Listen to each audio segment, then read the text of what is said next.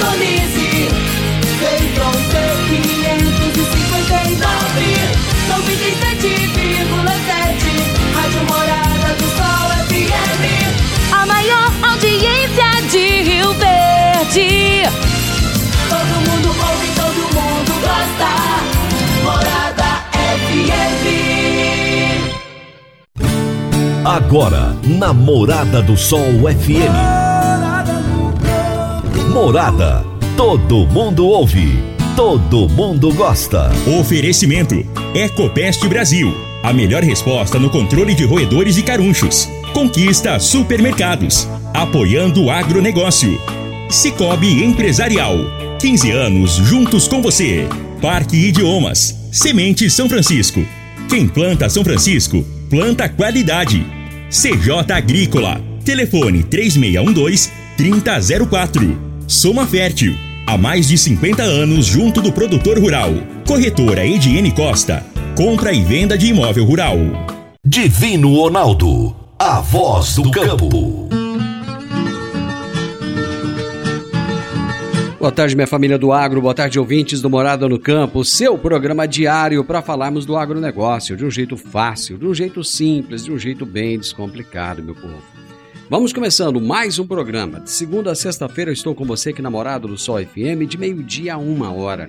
Nesse horáriozinho de almoço, né? Almoço para uns, já depois do almoço para outros, outros ainda vão trabalhar até mais tarde. Eu quero aproveitar para deixar um grande abraço aos meus amigos das fazendas. Você que já almoçou na fazenda, tá aí tirando uma cesta, ou até já começou o trabalho de novo, né? Muito obrigado pela sua audiência. Pessoal nos sítios, nas chácaras, sejam muito bem-vindos. Vocês são muito especiais. É para vocês que eu estou aqui todos os dias, tá bom? O meu entrevistado de hoje será Henrique Medeiros. Ele é advogado, especialista em agronegócio e nós vamos continuar falando desse, dessa taxação, né, desse imposto que foi é, aprovado essa semana pelos deputados goianos. E o tema da nossa entrevista de hoje será a avaliação jurídica do projeto que institui o Fundeinfra. Você está ouvindo Namorada do Sol FM.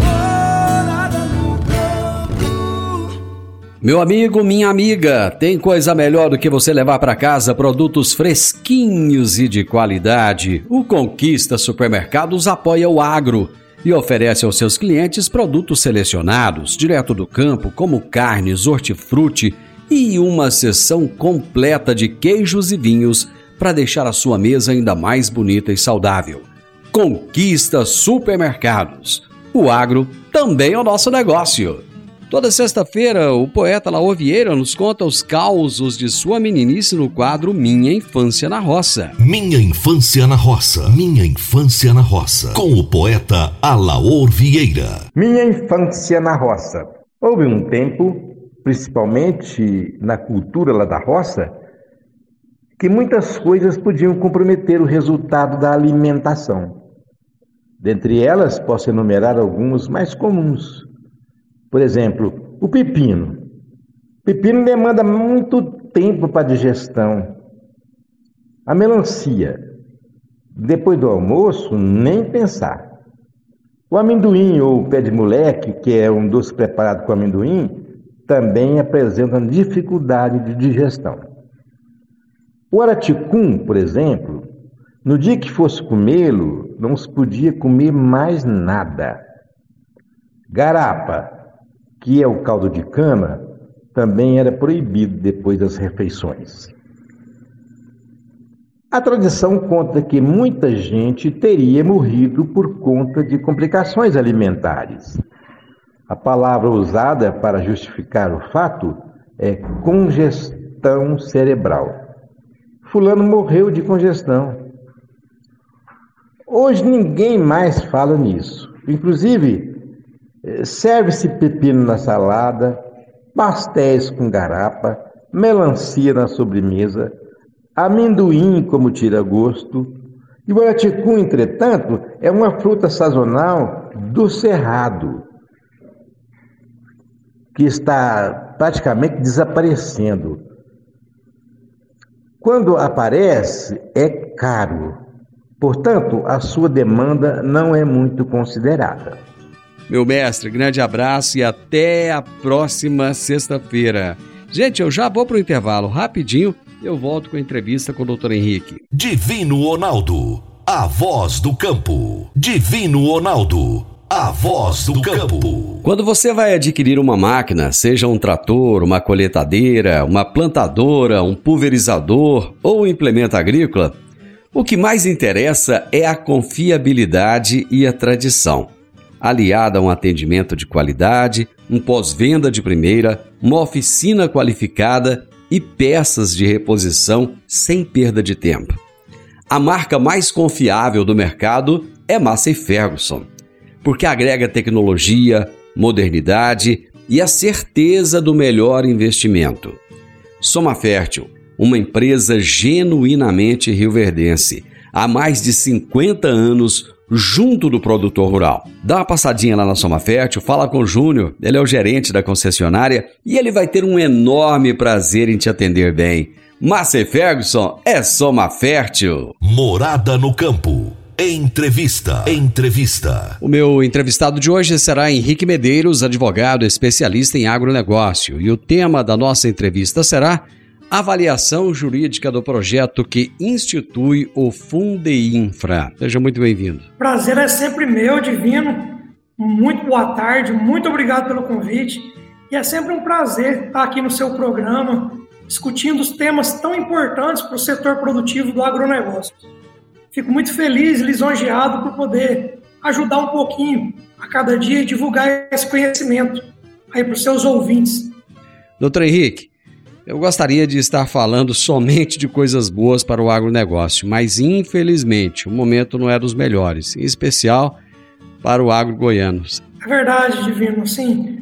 Muitas surpresas, né? O pessoal aí pisou no freio, o pessoal estava ávido por investimentos, o pessoal aí abrindo novas frentes de trabalho aqui dentro do nosso estado, né? O pessoal aí do Vale do Araguaia, muita gente é, é, é, desbravando novos, novas fronteiras agrícolas. O pessoal da pecuária vinha aqui um pouco capengando, né? O, o, o boi deu uma, uma recuada significativa, mas o pessoal vinha no investimento crescente, acreditando no setor e logo após a eleição presidencial o pessoal deu uma brecada por conta das incertezas do mercado e isso é muito comum, a gente tem visto isso não só no setor do agronegócio, mas a bolsa, o mercado econômico, a gente vê todos os dias aí o sobe e desce, né? E agora, para nossa surpresa desagradável, o nosso governador, que até então era um defensor ferrenho do agro, do agronegócio, desde os tempos de UDR, né? Eu lembro do meu avô falar, é, é, é dar uma facada nas costas dos companheiros agropecuaristas goianos. Eu me lembro bem dessa época da ODR, eu acompanhei a trajetória do governador Ronaldo Caiado. Inclusive, doutor Henrique, já o entrevistei várias vezes quando deputado. Agora, o sentimento que realmente o produtor rural tem é exatamente esse, de traição. E nada pior do que ser traído por aqueles em quem confiamos, né, doutor? É, realmente, assim, não esperava do lugar que veio, né? Esperava de. Esperava até mesmo do, do do nosso próximo governo federal, né? mas não dentro de casa. Esse projeto de, de taxação, doutor Henrique, conhecido como Fundeinfra, ele prevê uma contribuição de até 1,65% paga pelo setor do agronegócio goiano. Qual que é o impacto dessa taxação ao produtor rural? Divino, vamos, vamos estabelecer algumas, algumas diretrizes aqui. É, Primeiro, a lei que cria esse fundo, ela, ela, ela dá um teto. Né? Ela dá um teto e ela não estipula esse teto vai ser aplicado qual tipo de produto. Ele deixa bem de forma bastante genérica e ele diz que vai ser regulado no momento futuro por meio de um decreto do chefe do executivo. E aí começa justamente um dos principais problemas uh, do projeto de lei que foi aprovado pela Assembleia Legislativa nós temos uma insegurança jurídica. Primeiro, qual vai ser o valor para cada produto? Vai ter uma diferença? Vai ser um, vai ser um valor único somente para todos os produtos? Soja, milho, cana, carnes, é, leites, né? Qual que vai ser é, como que vai ser feito esse cálculo para chegar no índice de cada produto. E mais, quando nós não temos isso de forma expressa na lei, nós deixamos na mão do Poder Executivo é, estabelecer para onde que vai é, cada alíquota. E nós vivemos numa insegurança. Né? Nós ouvimos durante esse período aí, dos últimos, essas, essas duas últimas semanas, é, governadores da base falando: olha, o produto X não vai ser taxado, o leite não vai ser taxado, produto da cesta básica, hortifrutis não vão ser taxados. Mas em lugar nenhum, reforço, lugar nenhum do projeto, isso está escrito.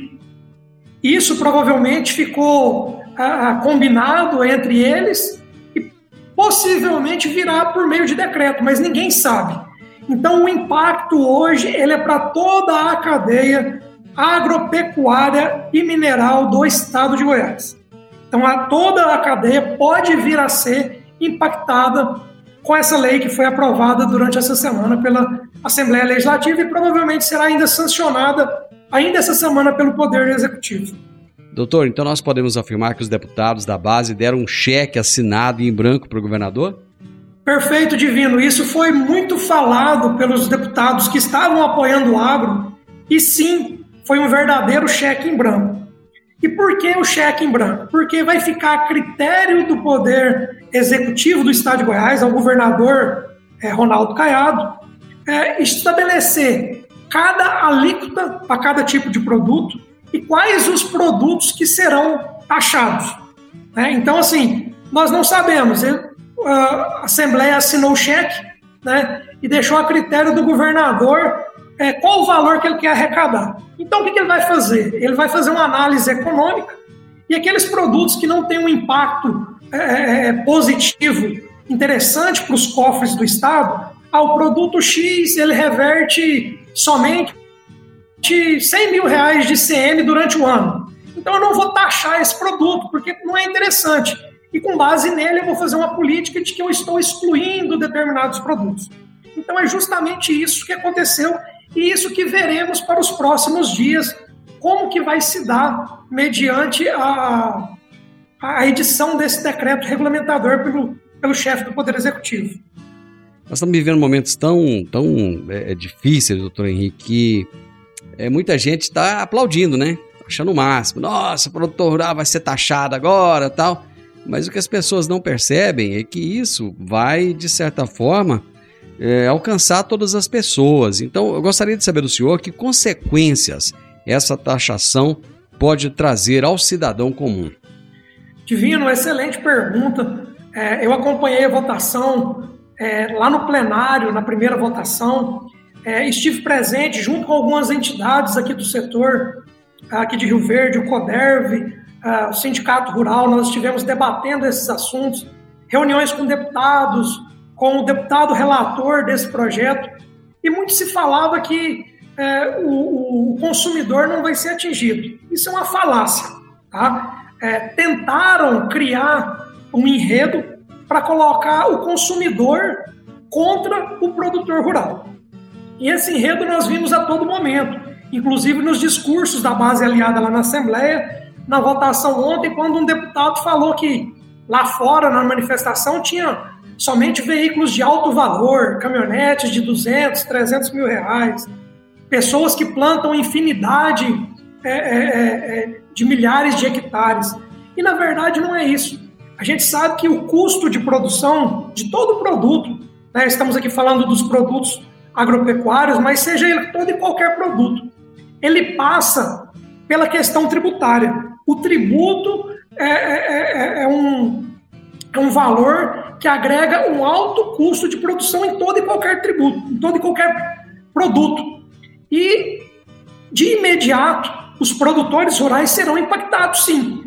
Porque ao vender a sua produção, ao vender lá um saco de soja, e eu fiz uma conta rápida, Divino, é, um saco de soja a 1,65, nós vamos ter, em média, R$ 2,90 e poucos, R$ reais por saca tá um saco de 60 quilos. É, o boi, tava me imaginar um boi aí de 21 arrobas, 20 arrobas, né? A 300 reais, que é o valor que vinha sendo comercializado até essa, até essa última baixa, nós vamos pagar aí algo em torno de 95, 100 reais por animal. Né? Então, esse valor é, é um ledo engano as pessoas acharem que lá no final do dia ele não vai estar embutido no preço dos produtos.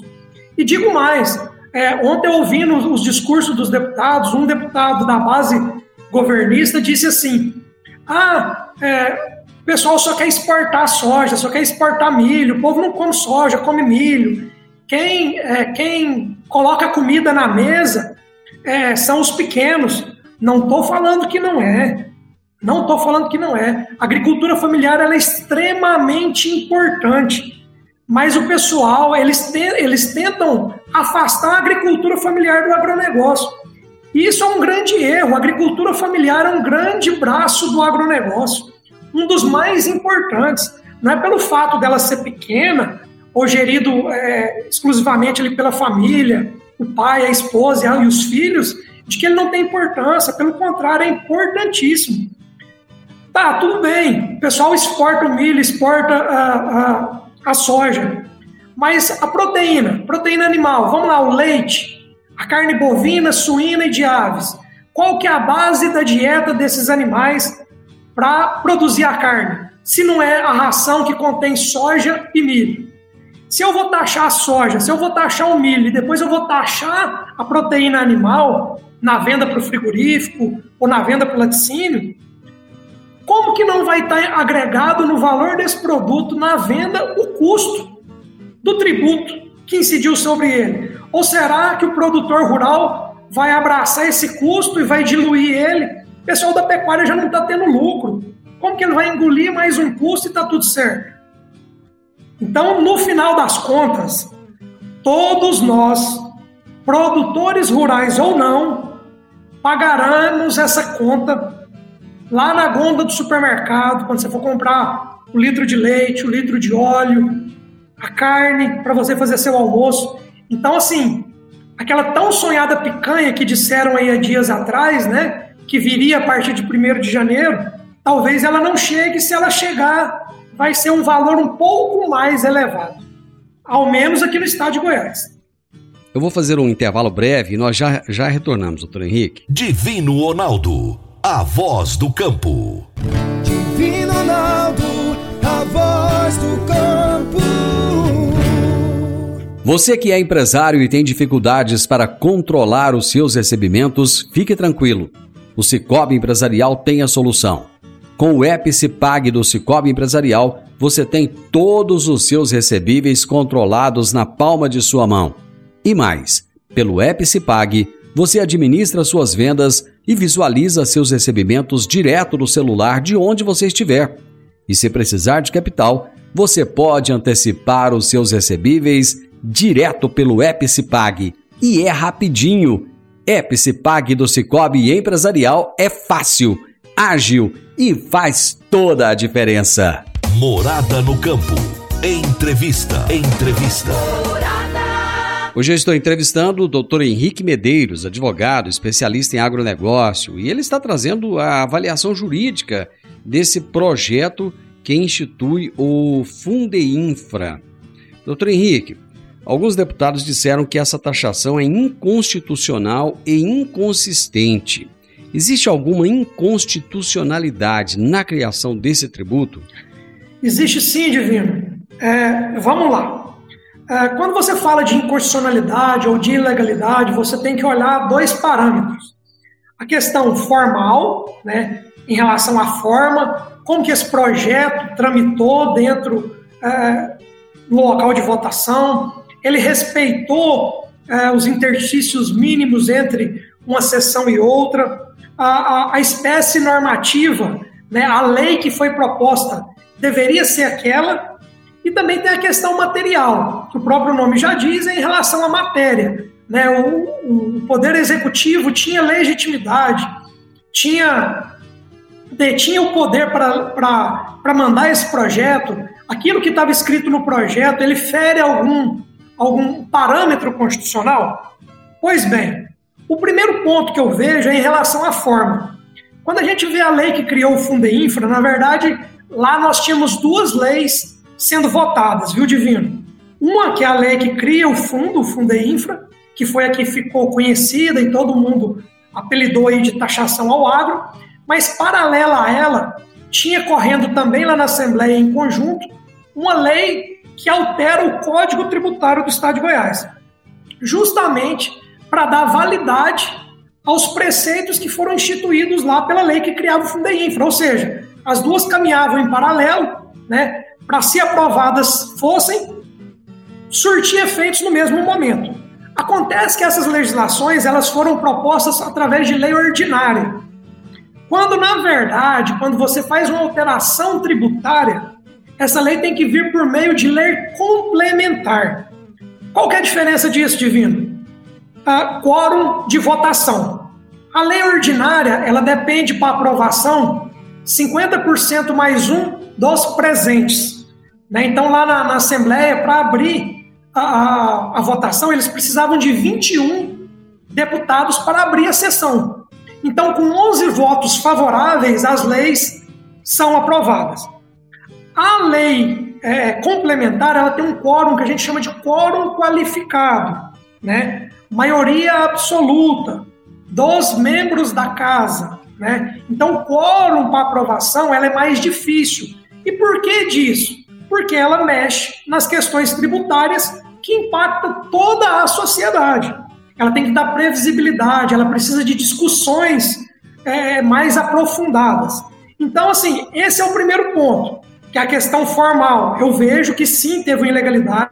Esses projetos chegaram lá por meio de lei, lei ordinária, foram analisados como lei ordinária, e eu entendo que nesse caso deveria ser uma lei complementar. Esse é o primeiro ponto. Segundo ponto, a Constituição Federal de 1988, Divino, ela fala o seguinte: olha, vamos fazer a divisão aqui de quem que é a competência de cada União, Estado e município, quem que pode legislar sobre o quê? Em questões tributárias. Então, União, você vai ficar com imposto de importação, de exportação, é, é, operações financeiras, né, o IOF, produtos industrializados, o IPI. Estado, você vai ficar com IPVA, com o imposto da herança, que é o ITCD, com o imposto da circulação de mercadorias, que é o ICMS.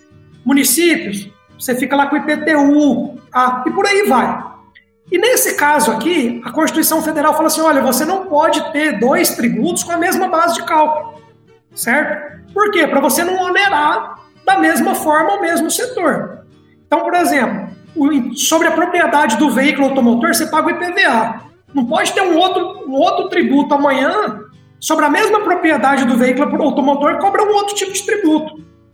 E o que, que, o, que, que o governador do estado de Goiás fez? Ele instituiu um fundo, né, o Fundeinfra, criou uma taxa, e a justificativa dele é o seguinte: olha, produtor rural, você tem alguns benefícios fiscais na venda da produção é, em relação ao ICMS. Na verdade, os benefícios fiscais do produtor é ele não recolhe quando ele vende, mas o próximo da cadeia, que é o frigorífico, que é a agroindústria, que é a comercial exportadora, ela, ela recolhe sim. Então, na verdade, só passou para o próximo da cadeia.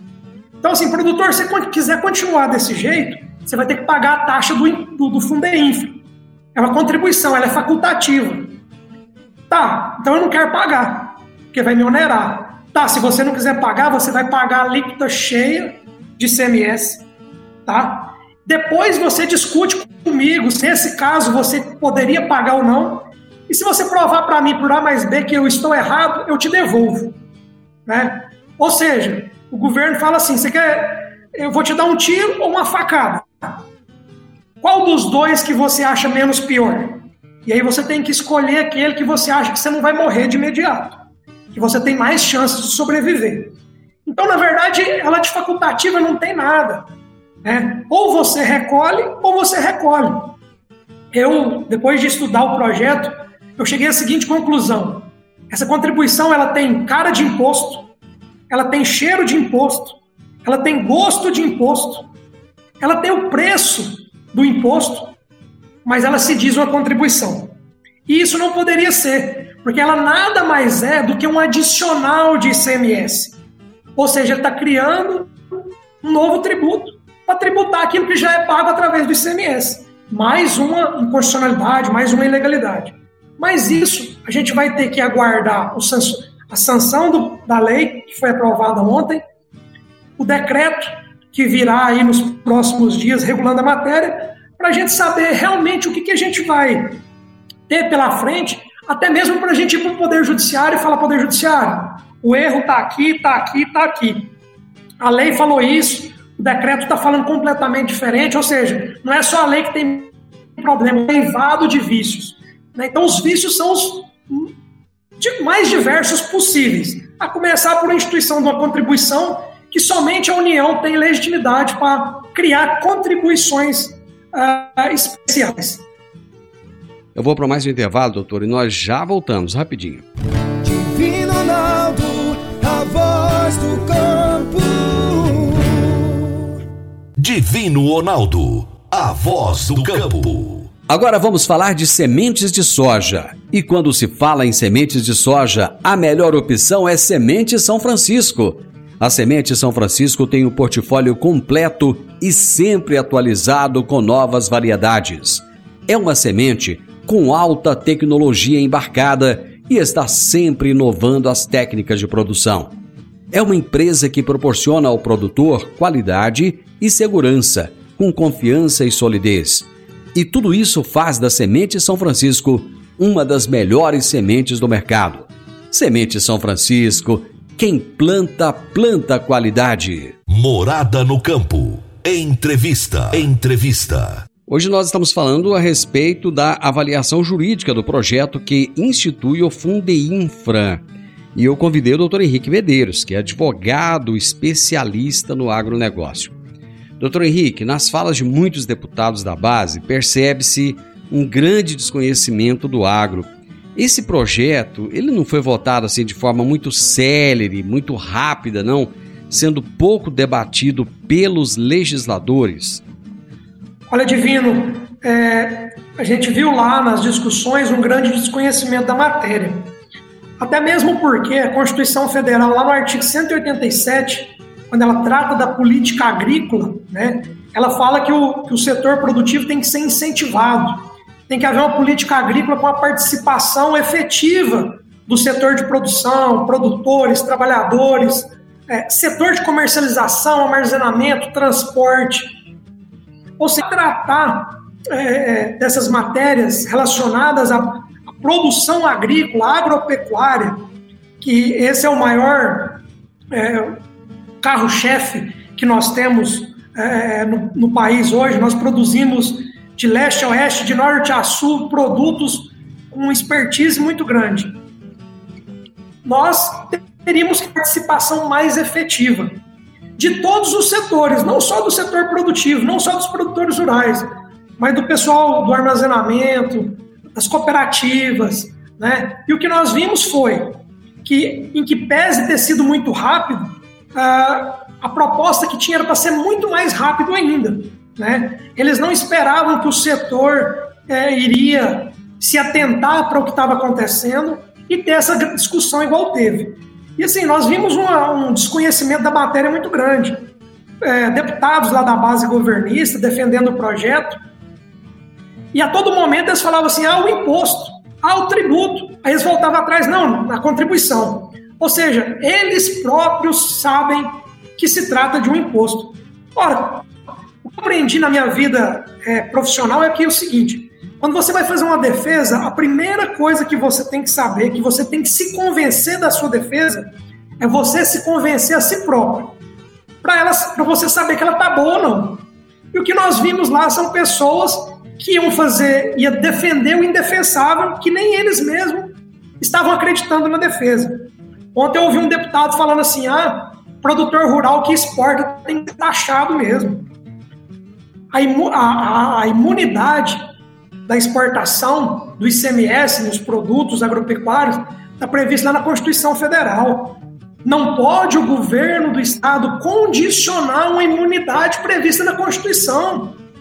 Ele poderia ter feito isso quando, quando ele era deputado federal, enquanto ele era senador, ter apresentado uma proposta, ter trabalhado lá na, no Congresso Nacional para isso. Não como governador, vou criar uma taxa para quem quiser exportar, paga a taxa. Aí eles falam assim: não, mas é, é sim, é só você me provar depois E era justamente nesse ponto, doutor, que eu queria chegar. Um argumento muito utilizado por deputados favoráveis ao projeto é que somente os grandes produtores serão taxados e que a agricultura familiar está fora dessa taxação. Isso de alguma forma não causa uma certa discriminação quando se divide o agro em grandes e pequenos, aqueles que exportam e os que só vendem no mercado local, os ricos e os pobres? Que realmente exportou esse produto. Ele tem que destacar lá na nota fiscal, né, os códigos corretos de exportação e tudo mais.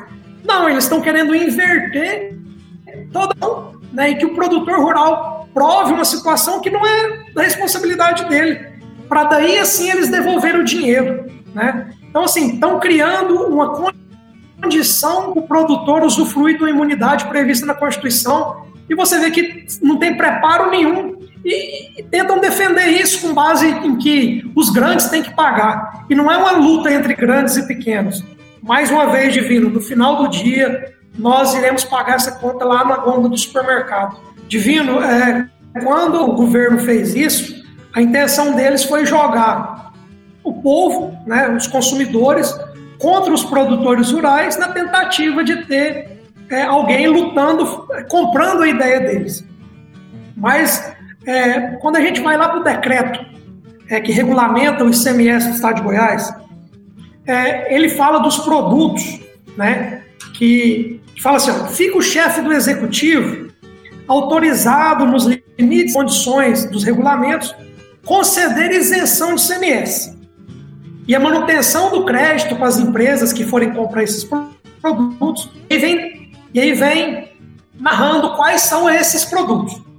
E aí o seguinte, numa mesma é, a linha desse artigo, ele fala assim os seguintes produtos: amendoim, arroz, açúcar, canola, cominho, gergelim, girassol, leite, mamona, sisal, lá na frente, milho, soja, trigo. Ou seja, é, todos os produtos estão previstos no mesmo lugar. O que, que, o, que, o, o, o chefe do executivo vai ter que fazer? Ele vai ter que selecionar quais produtos que ele quer taxar, que vai incidir essa taxa, e falar: olha, soja, milho, cana, paga. Arroz, gergelim, girassol, não paga. Só que amanhã ou depois, é, o setor de girassol começou a crescer. E ele fala: olha, eu vou tributar. Ele precisa mandar para a Assembleia novamente? Não. Ele vai lá no decreto, acrescenta uma linha, girassol também vai pagar. A mesma taxa da soja, uma, uma taxa diferente, né? O leite hoje não paga. Não, o pessoal do leite hoje está bem. Ou então eu amanheci achando que o leite tem que pagar. Vai pagar. Pessoal, uma, uma, uma, grande, uma grande discussão que tinha era se a comercialização de gado, de recria, né? por exemplo, no leilão, seria taxada a compra e venda aí do dia a dia. Porque no fundo rural ele não incide. Justamente para quê? Para fomentar a produção. Porque se você taxar o bezerro, Aí depois você taxa ele quando ele tá garrote, depois você taxa ele quando ele tá boi magro, aí depois você taxa ele quando ele tá boi gordo. Aonde que vai chegar o fim do dia essa quantidade de tributo? Mais da metade do produto vai ser só tributo. Né? Então, assim, eles falaram que não vão cobrar. Mas isso não está escrito na lei. Você me fez uma pergunta lá atrás: é um cheque em branco? É um cheque em branco de uma conta cheia de dinheiro, cheia de produtos que vai entrar nessa conta. Então você imagina uma conta do banco que está cheia de dinheiro e que toda hora tem gente depositando dinheiro lá dentro. Então hoje eu vou cobrar só do Henrique que está depositando. Ah não, amanhã eu vou cobrar do Henrique e do Divino Ronaldo. Você entendeu, Divino? Então assim, hoje é, eles dizem que vai ser alguns produtos, amanhã pode ser tudo. Igual acontece no estado vizinho do Mato Grosso, que, que, que já existe isso daí, você conversa com produtores rurais de lá, é, o dinheiro era para infraestrutura de estrada, de ponte, igual o nosso aqui, moradia. E na época da Copa construiu o estádio. Hoje o dinheiro é dividido com, com mais diversos setores do Estado, tribunais de contas e por aí vai. Entendeu? Virou um meio arrecadatório de fato. Doutor Henrique, muito obrigado. O senhor trouxe luz sobre esse tema, esclareceu muitas dúvidas. Eu te agradeço muito por essa participação aqui no programa. Muito obrigado, viu? E continue nessa defesa dos interesses do agronegócio.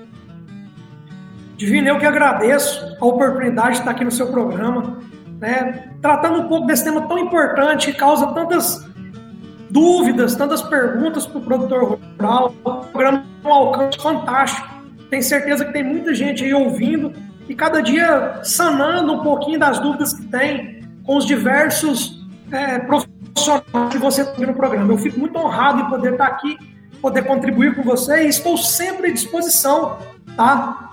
Sua, do programa, da rádio, para a gente tratar desses temas importantes, especialmente do setor do agronegócio, setor que eu atuo, que eu sou apaixonado e um pouquinho também de produtor rural, então fico muito feliz em poder contribuir com esse setor e com o crescimento e também do seu programa e desvendar as dúvidas de todo mundo. Muito obrigado mais uma vez. Final do Morada no Campo, eu espero que você tenha gostado. Com a graça de Deus, na próxima segunda-feira estaremos juntos novamente. E se você quiser acompanhar mais essa entrevista, existe um podcast que se chama Agro e Prosa, que está nas principais plataformas de streaming e você pode ouvir o podcast lá. Ou então, já vai no canal do YouTube, que se chama Agro e Prosa, se inscreva nesse canal e assista o vídeo dessa minha conversa com o Dr. Henrique. Eu ficarei muito honrado em ter você como inscrito no canal. Um grande abraço, muito juízo, até a próxima segunda-feira. Ótimo final de semana. Tchau, tchau. Divino Ronaldo, a voz do campo. A edição de hoje do programa Morada no Campo estará disponível em instantes em formato de podcast no Spotify, no Deezer, no TuneIn, no Mixcloud, no Castbox e nos aplicativos podcasts da Apple e Google Podcasts. Ouça e siga a Morada na sua plataforma favorita. Você ouviu pela Morada do Sol FM. Morada. Todo mundo ouve. Todo mundo gosta. Oferecimento: Ecopest Brasil. A melhor resposta no controle de roedores e carunchos. Conquista supermercados. Apoiando o agronegócio. Cicobi Empresarial. 15 anos juntos com você. Parque Idiomas. Semente São Francisco. Quem planta São Francisco, planta qualidade. CJ Agrícola. Telefone 3612-3004. Soma Fértil. Há mais de 50 anos junto do produtor rural. Corretora Ediene Costa. Compra e venda de imóvel rural.